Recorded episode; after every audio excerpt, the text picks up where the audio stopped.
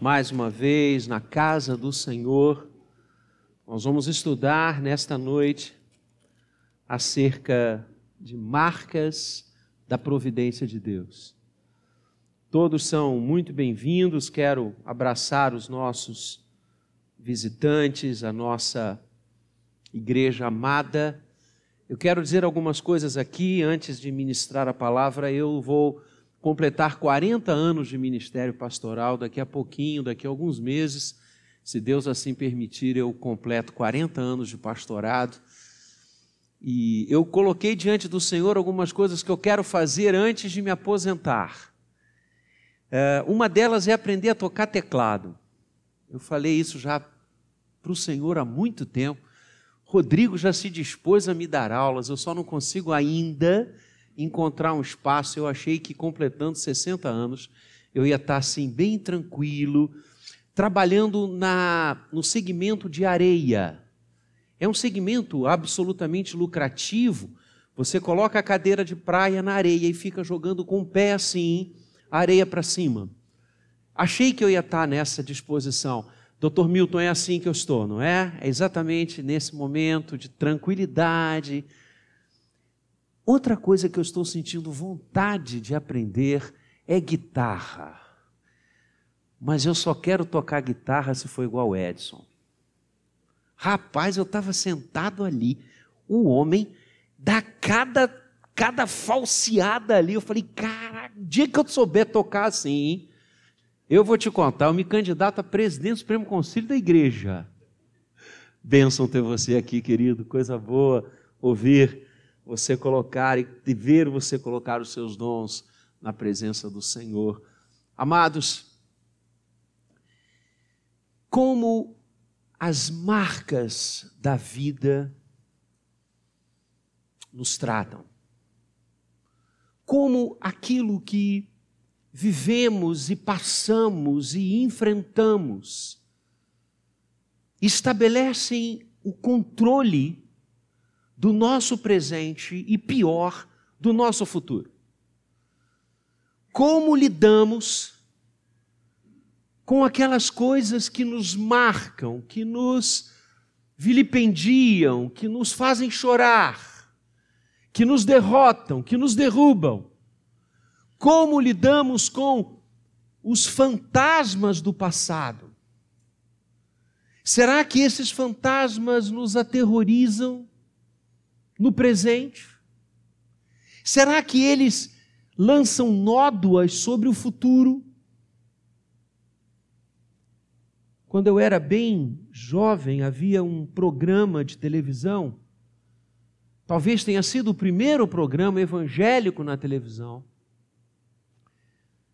E havia uma música que inaugurava o programa e que encerrava o programa, que dizia: são as coisas da vida que fazem a gente sofrer.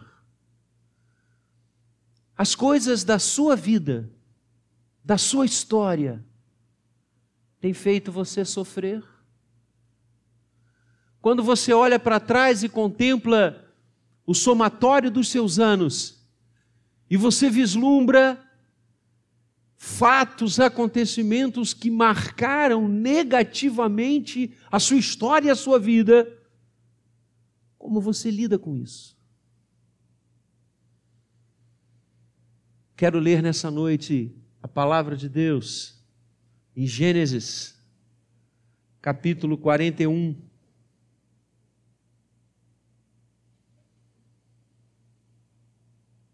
A partir do verso 50. Gênesis 41, de 50 a 52. Abriu aí? Eu vou ler o texto, você acompanha. Antes de chegar a fome, nasceram dois filhos a José, os quais lhe deu a Senate, filha de Potífera, sacerdote de On. José, ao primogênito chamou de Manassés, pois disse: Deus me fez esquecer de todos os meus trabalhos e de toda a casa de meu pai. Ao segundo, chamou-lhe Efraim, pois disse: Deus me fez próspero na terra da minha aflição. As marcas da providência de Deus. Algumas áreas da ciência humana, da saúde psicológica do ser humano, porque há muito sabemos que não somos apenas um conjunto de células, água, tecidos, órgãos, sangue, somos muito mais do que isso. Temos algo impenetrável, a nossa psique, a nossa alma, o conjunto das nossas emoções. E há linhas imensas de estudos, psicologia, psiquiatria. E há escolas que defendem que as marcas do passado lançam e projetam sobre o presente e o futuro de alguém impactos tremendos. Há quem chegue a afirmar de forma absoluta que aquilo que enfrentamos em épocas anteriores, na infância, na adolescência, na juventude, são capazes de determinar o nosso presente e nos conduzir amarrados no futuro. Será que de fato é assim? Talvez se percorrêssemos este mundo apenas por nós, talvez pudéssemos nos quedar a essas informações e a esses determinismos. Mas eu quero falar com você nesta noite, que talvez tenha passado experiências amargas na sua vida e na sua história. Eu quero falar com você que é capaz de olhar para trás e chorar. Eu quero conversar com você e falar ao coração da sua história, da sua vida, que nós não estamos nas mãos do determinismo do passado. Nós não estamos nas mãos do engessamento do sofrimento, da culpa, ou do trauma, pois nós servimos a um Deus providente, que conduz todas as coisas e que é capaz de quebrar, de perdoar e de nos ensinar a vencer as marcas terríveis do passado com as marcas da sua providência se há um homem que nós podemos usar como emblema da maravilhosa doutrina da providência de Deus. E é difícil nós elencarmos algumas doutrinas mais bonitas, mais entusiasmantes, mais emocionantes que outras. É praticamente impossível. E nós veremos isso na escola dominical. A cada domingo, quando nos debruçarmos sobre uma doutrina cristã, uma doutrina bíblica, nós nos emocionaremos como hoje, como domingo retrasado, porque tudo que se refere a Deus é absolutamente maravilhoso, fantástico, tremendo e lindo. Por isso, o autor bíblico diz que queria adorá-lo na beleza da sua santidade. Deus é lindo, Deus é perfeito, Deus é bom. A doutrina da providência vai dizer que Ele não apenas criou todas as coisas, mas que Ele conduz, que Deus está presente.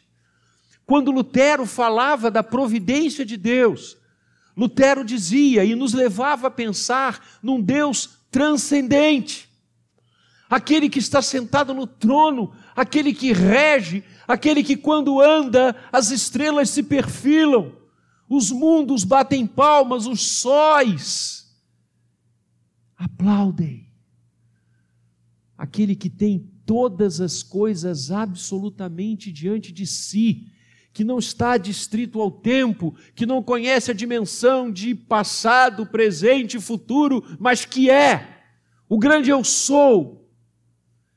E ao mesmo tempo, o reformador alemão dizia: mas a doutrina da providência não apenas fala sobre a grandeza de Deus, sobre a unicidade de Deus, sobre a soberania de Deus, ela também fala do Deus imanente, o Deus transcendente e o Deus imanente, aquele que está, aquele que se verga para nos ouvir, aquele que se inclina para caminhar conosco, o Emanuel, aquele que se faz um em Cristo com cada um de nós, aquele que sabe, permite e está atento a cada fio de cabelo que não conseguimos nem enxergar que cai de nossas cabeças.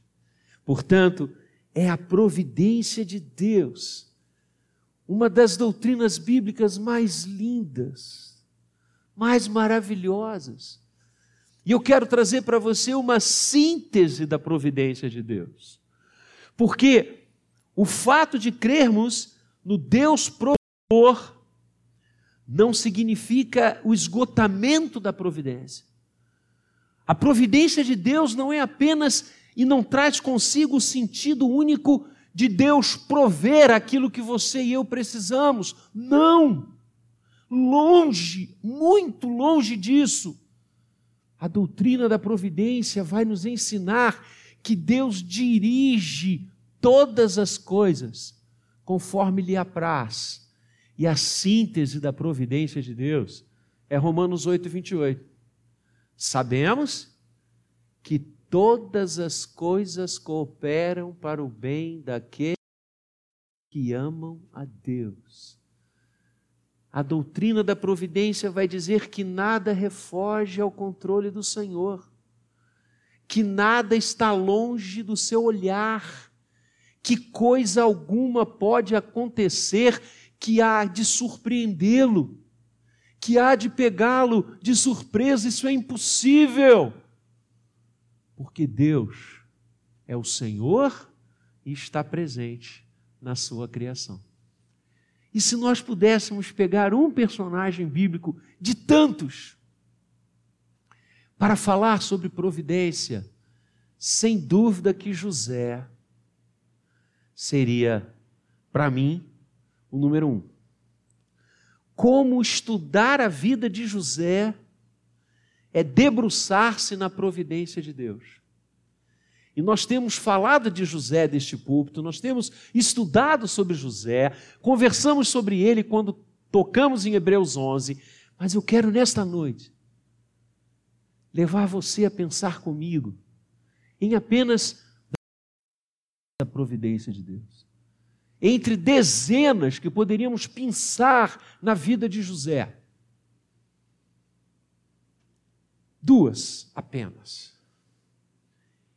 E José, de forma tão sábia, entendeu isso tão perfeitamente, que ele designa as duas marcas da providência de Deus que eu quero conversar com você hoje, nomeando seus dois filhos. Manassés e Efraim, que com o falecimento de José assumem o seu lugar e o lugar nominal de Levi nas batalhas e nas lutas entre as tribos de Israel. Antes de chegar a fome, nasceram dois filhos. O primeiro, ele chamou de Manassés. E o que significa o nome Manassés? O próprio texto nos ensina. Manassés significa Deus me fez esquecer de todos os meus trabalhos. Na verdade, Se o reverendo Vinícius estivesse aqui, eu ia dizer para ele que a sociedade bíblica poderia ter caprichado um pouco mais nessa tradução. Ele ia depois não brigar comigo, mas ele ia me convencer e com certeza conseguiria. Mas na verdade a ideia do hebraico aqui, quando José disse que Manassés tinha o significado que Deus o fez esquecer de todos os seus trabalhos, na verdade o hebraico é de todo o meu sofrimento. É um trabalho penoso. Não é que esteja errado o trabalho, mas a ideia não é um trabalho que glorifica, que traz alegria, que faz riso em casa. O que José está dizendo é que este meu filho chamar-se-á Manassés, porque Deus me fez esquecer de tudo que eu passei, de tudo que eu enfrentei, das lágrimas que eu derrubei, das noites sem dormir. Deus me curou. Esse é o sentido de Manassés. Deus me curou de todo o meu sofrimento. Deus me curou do meu passado. E esta é a primeira marca da providência de Deus que eu quero compartilhar com você hoje. Nós cremos em alguém que nos livra, que nos perdoa, que nos liberta do passado, que machuca, que fere e que faz chorar. E foi esse o passado de José. Lembram? Quando ele sai de sua casa para encontrar os seus irmãos, ele encontra no coração daqueles homens inveja.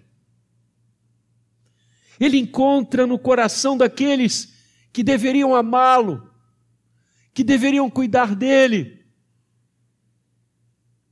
José, jovenzinho, mas Deus dera sonhos a José, já mostrando quem ele seria. E os seus irmãos não aturaram isto. Você já reparou como o sucesso dos outros incomoda as pessoas? Você já reparou?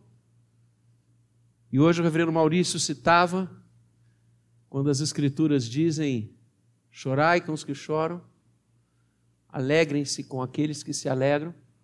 Eu tive um grande professor no seminário, ele já está na glória, que ele pontuava essa questão da natureza humana e ele dizia que é infinitamente mais fácil para o ser humano chorar com os que choram. Existe na tristeza, existe na desgraça, existe no sofrimento um elo de solidariedade que não existe porque o coração do homem é profundamente corrupto e pecador o mesmo elo na alegria. Quantas vezes as pessoas chegam a nós vibrando, eu fui aumentado no meu emprego, eu consegui um título, eu consegui uma promoção, meu filho está se casando, meu filho passou num concurso. É raro, muito raro, aqueles que aplaudem e se alegram com esta pessoa é muito fácil você ter os seguintes sentimentos: puxa, por que, que não foi comigo? Por que, que não foi meu filho que passou? Ele também merece. Poxa, promovido, sabe nada, não trabalha. O que está acontecendo? Por que, que eu não subo? O egoísmo humano veda que nós nos alegremos com os que se alegram. Só um coração cheio da graça de Deus é capaz de alegrar-se com os que se alegram. Os irmãos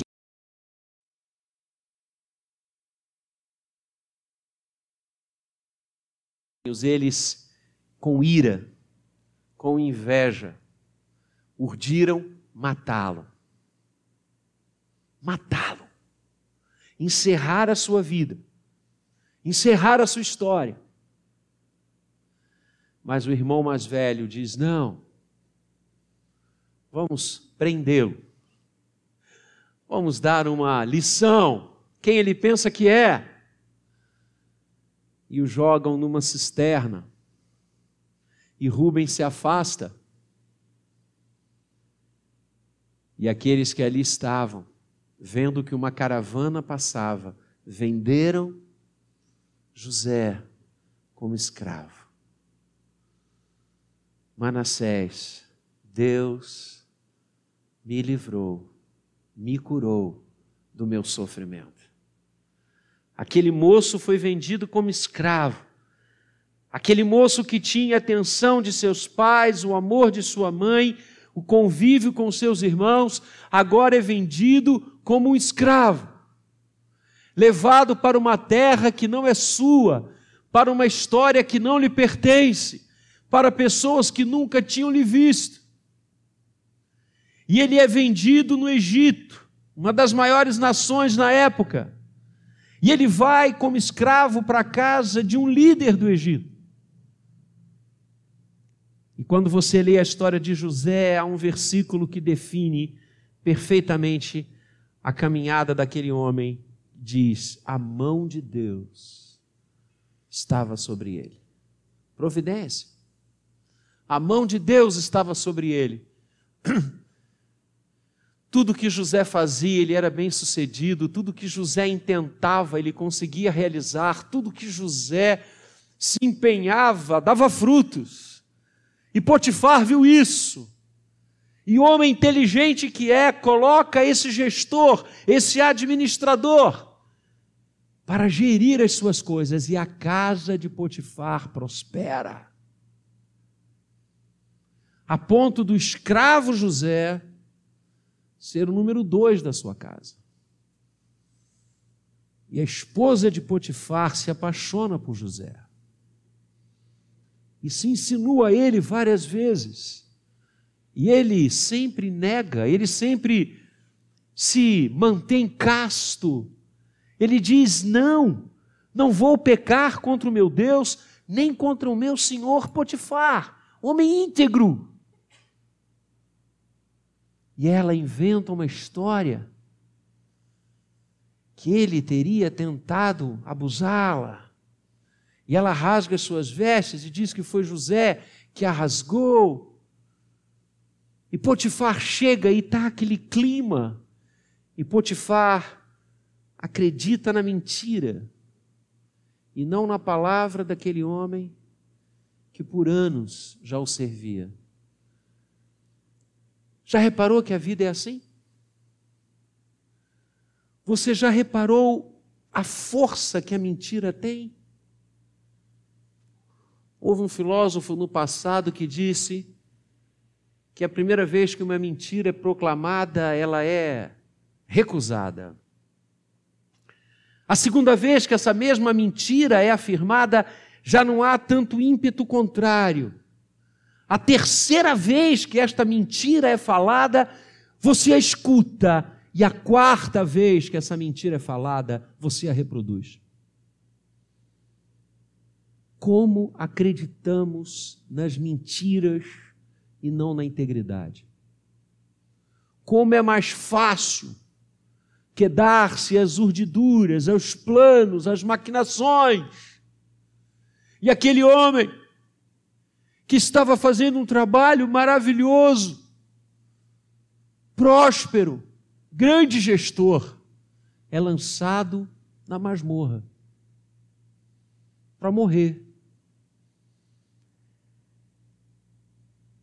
da comida gostosa à mesa, a porção dos presos. Do destaque na casa de Potifar, a forma andrajosa de viver no cárcere. Manassés, Deus me fez esquecer do meu sofrimento. Lá na cadeia, a mão de Deus estava com ele. E ele prospera na cadeia. Ele se torna o 02 da cadeia. Os guardas entregam a ele a gestão. Que administrador. Era um homem que se podia confiar. E lá ele conhece e é posto na mesma cela que ele duas altas lideranças do Egito: o padeiro do rei, o homem que fazia o alimento primeiro de Faraó e o copeiro do rei. Dois cargos absolutamente de confiança. E um deles sonha e conversa com José sobre o sonho. E José diz: Esta é a interpretação. Você será recolocado no seu lugar. Você voltará a ter a confiança de Faraó. Você voltará a estar à mesa com Faraó. Mas você não. Você irá encerrar seus dias. E ele vira para aquele que Deus revelava que seria restituído à sua posição e diz: Por favor, quando você voltar ao palácio, quando você estiver de novo na corte, lembra de mim, porque eu nada fiz para estar aqui. Eu não errei, eu não cometi qualquer vacilo, eu estou aqui por injustiça. Então, lembra de mim, manda Faraó, Faraó pode tudo. Fala para Faraó me deixar solto e livre, para eu poder viver livre. E o que ele fala acontece. E aquele homem é restaurado e o outro é morto. E quando ele chega no palácio, quando ele novamente tem as suas funções, os seus ganhos, a glória da corte egípcia, a imensidão do poder daquele país. Quando ele novamente serve a Faraó, quando ele novamente está diante do poder, ele se esquece da promessa que fizera. Você já viu isso acontecer? Eu já. Talvez isso tenha acontecido com você já. Pessoas que você creu, acreditou e lançou a sua vida, o pão sobre as águas, na certeza de que elas iam abençoar, ajudar, fortalecer você. E o que que você recebe? O que José recebeu? Esquecimento, traição. Manassés, Deus me curou dos meus sofrimentos. Passa-se o tempo, José é preso, injustamente. E Faraó começa a ter um sonho subreptício. Chama os sábios do Egito, ninguém consegue decifrar. E Faraó se abate, o seu semblante cai, porque ele fica encafifado, mas por que, que eu sonho isso sempre? Qual é a interpretação disso? E o se queixando da não interpretação deste sonho recorrente. Ah, aquele que estava preso com José se lembra de José. E diz Faraó: quando eu estive preso, lá atrás,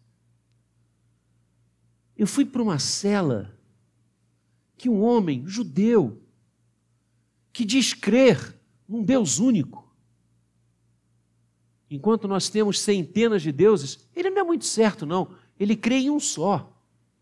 Mas ele interpretou o meu sonho literalmente. Tudo o que ele disse aconteceu. O faraó diz: chama esse homem. Eu não aguento mais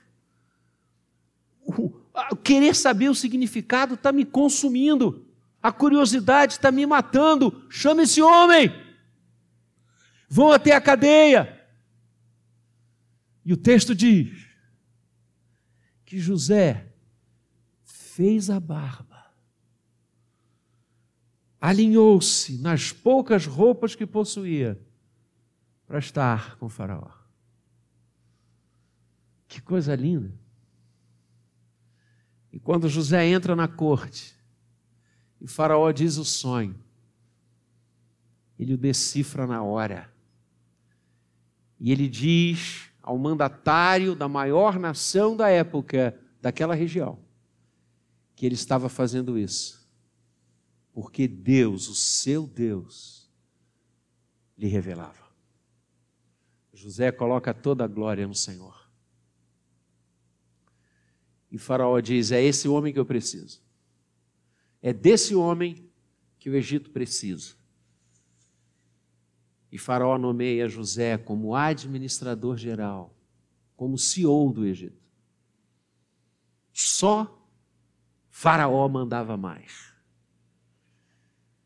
Aquele menino que sai no deserto para encontrar seus irmãos a pedido de seu pai, é agora o número dois da nação mais poderosa. E aí ele nasce, Manassés. E José diz: Deus me curou dos meus sofrimentos. Deixa Deus curar seus sofrimentos hoje. Para de olhar para eles. Sabe por que as marcas da nossa vida se transformam em fantasmas? Porque nós damos muito valor a elas. Eu não estou dizendo que o que você sofreu, que o que você passou, aquilo que machucou você, foi algo vazio, foi algo pequeno. Não! O que eu estou dizendo para você nessa noite é que seja o que você passou, Deus é maior. Seja o que você passou, a providência de Deus é maior. Aprendamos com José. Ele não se abateu diante de tantas coisas horrorosas que aconteceram na sua vida. Talvez, se fôssemos eu e você, a gente estaria naquela cisterna berrando, chorando, desesperado. Talvez, se fôssemos eu e você, nós estaríamos naquela caravana, vendido como escravo, amaldiçoando a vida, dizendo por que isso, querendo até, quem sabe, se jogar para morrer. Se fôssemos eu e você, talvez quando lançados numa prisão injustamente, sem nada ter feito, nós teríamos desistido da vida. José não fez. Por mais dor, por mais afiada que fosse a faca que as pessoas enterravam nele, momento a momento, situação a situação, ele cria que Manassés chegaria. Ele cria que o Senhor dos céus e da terra curaria o seu sofrimento estancaria a sua dor. E esta é uma marca da providência de Deus. Deus nos cura do nosso passado. Deus nos restaura em relação àquelas coisas que aconteceram, que nos feriram e que nos fizeram sangrar. Ou você acha que a atitude dos seus irmãos, a atitude de Potifar, atitude do copeiro do rei. Nada disso sangrou José. Você acha realmente? Ele cria que chegaria o momento de Deus fazê-lo esquecer de todo o seu sofrimento e das injustiças que ele passou na casa de seu pai. Essa é uma das marcas da providência, mas tem a segunda e a segunda vem com Efraim.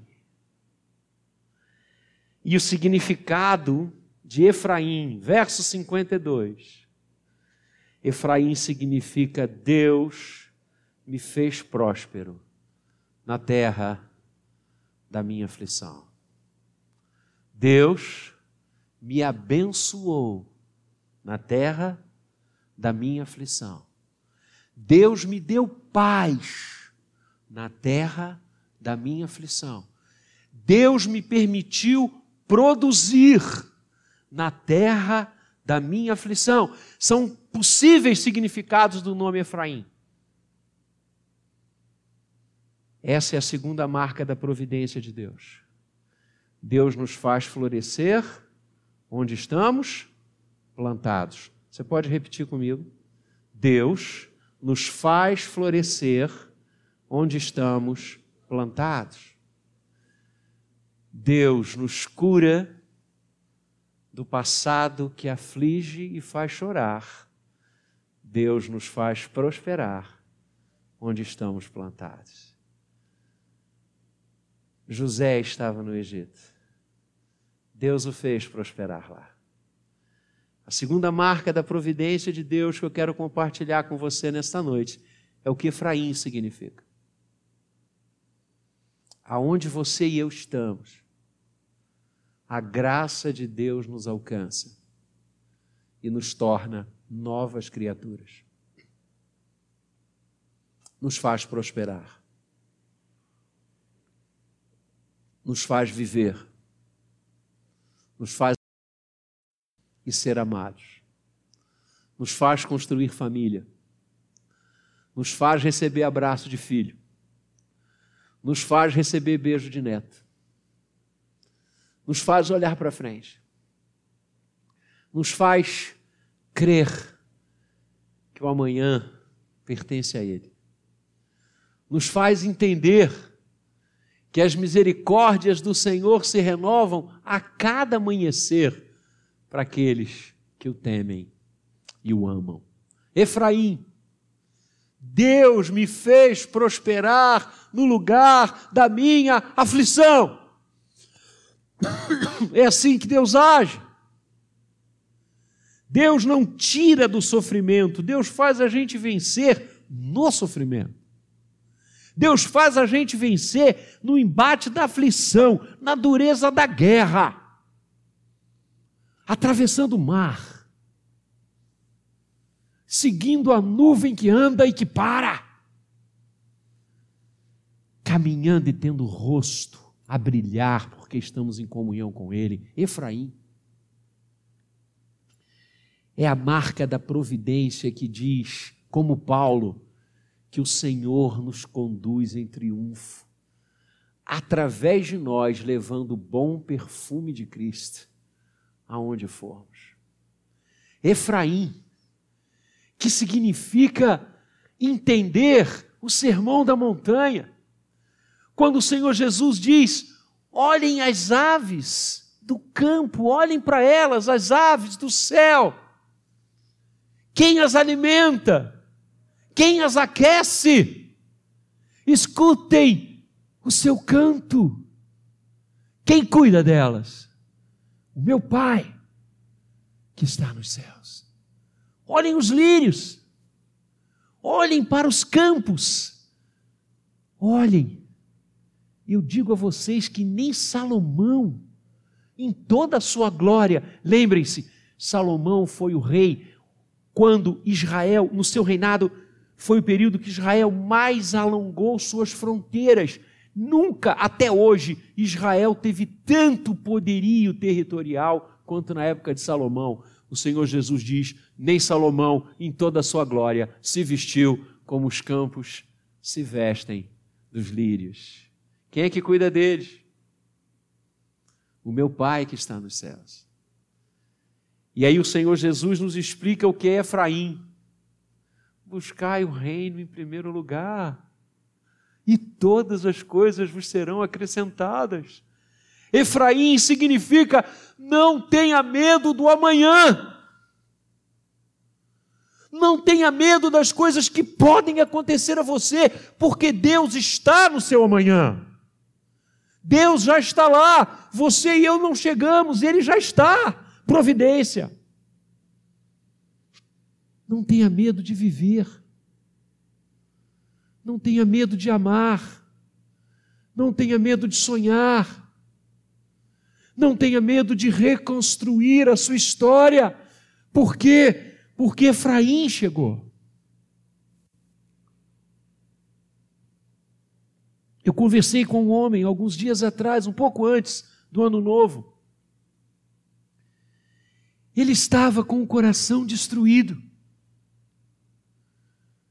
for objeto de um, um ato terrível, de alguém que ele jamais esperaria. E eu, sentado junto com ele, disse: reconstrua a sua vida. E ele disse: Não dá, não dá. Eu disse: Como não dá? Efraim chegou.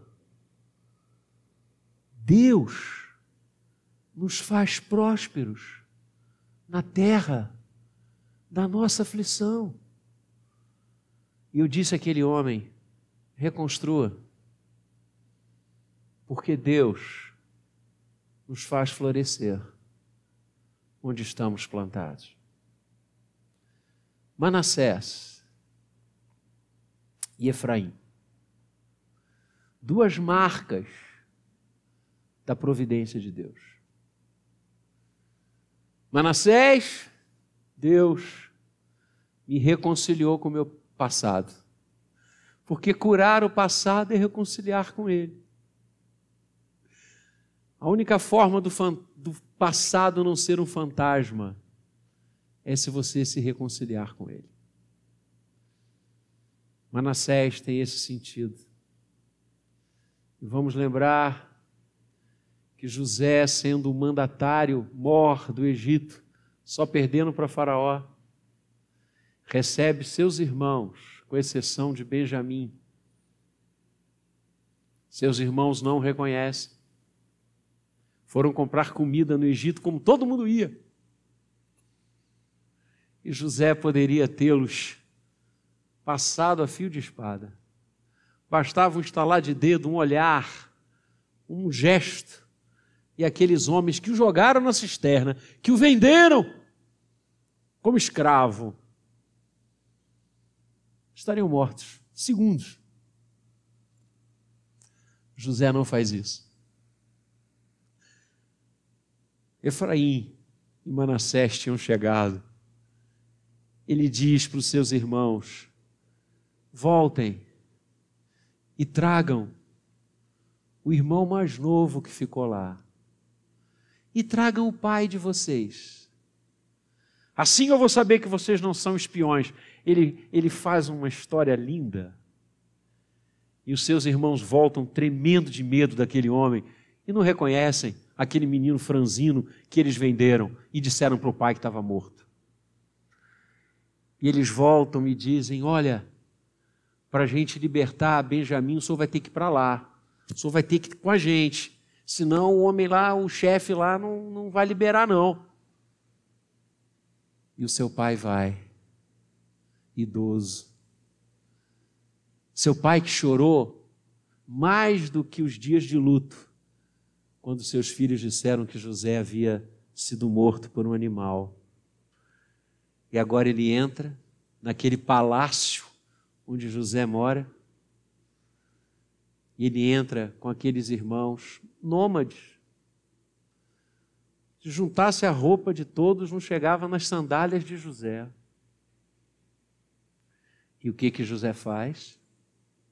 O texto diz que quando José viu Benjamim, quando ele viu seu pai, ele chora, ele se debulha, ele cai em prantos e se lança sobre eles em abraços e beijos. E os seus irmãos então reconhecem e ficam apavorados. E eles dizem: caramba, ele vai nos matar. Agora chegou a hora dele dar o troco. Nossa vida não vale mais nada. Acabou. E José diz a frase que Manassés e Efraim significam: Não temam, porque foi para este momento que Deus deixou eu passar tudo que eu passei. Naquele momento, José estava se reconciliando com o seu passado.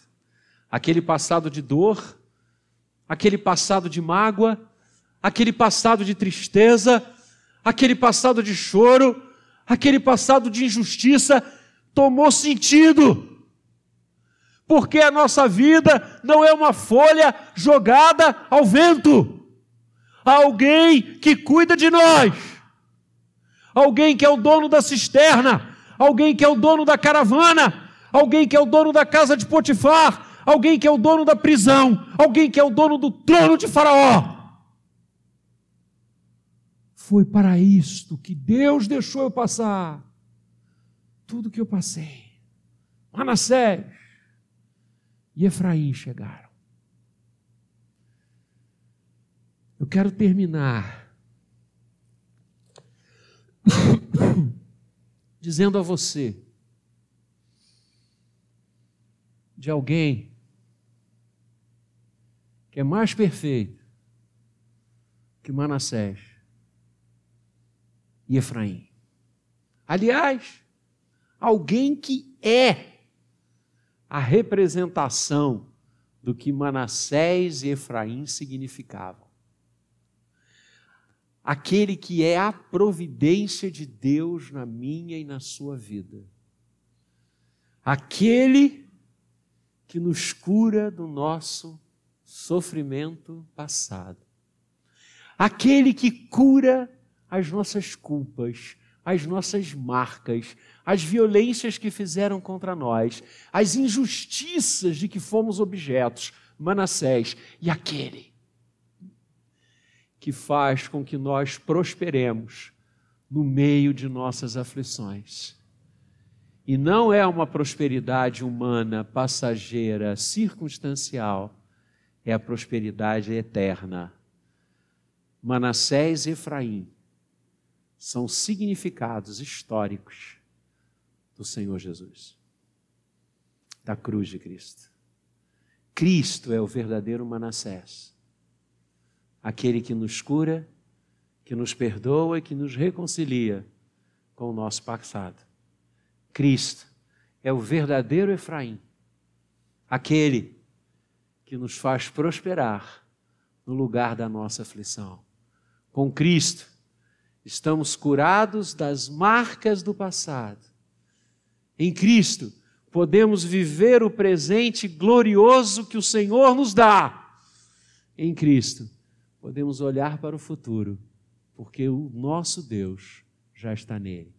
Que o Senhor lhe abençoe com as marcas da sua providência. Amém.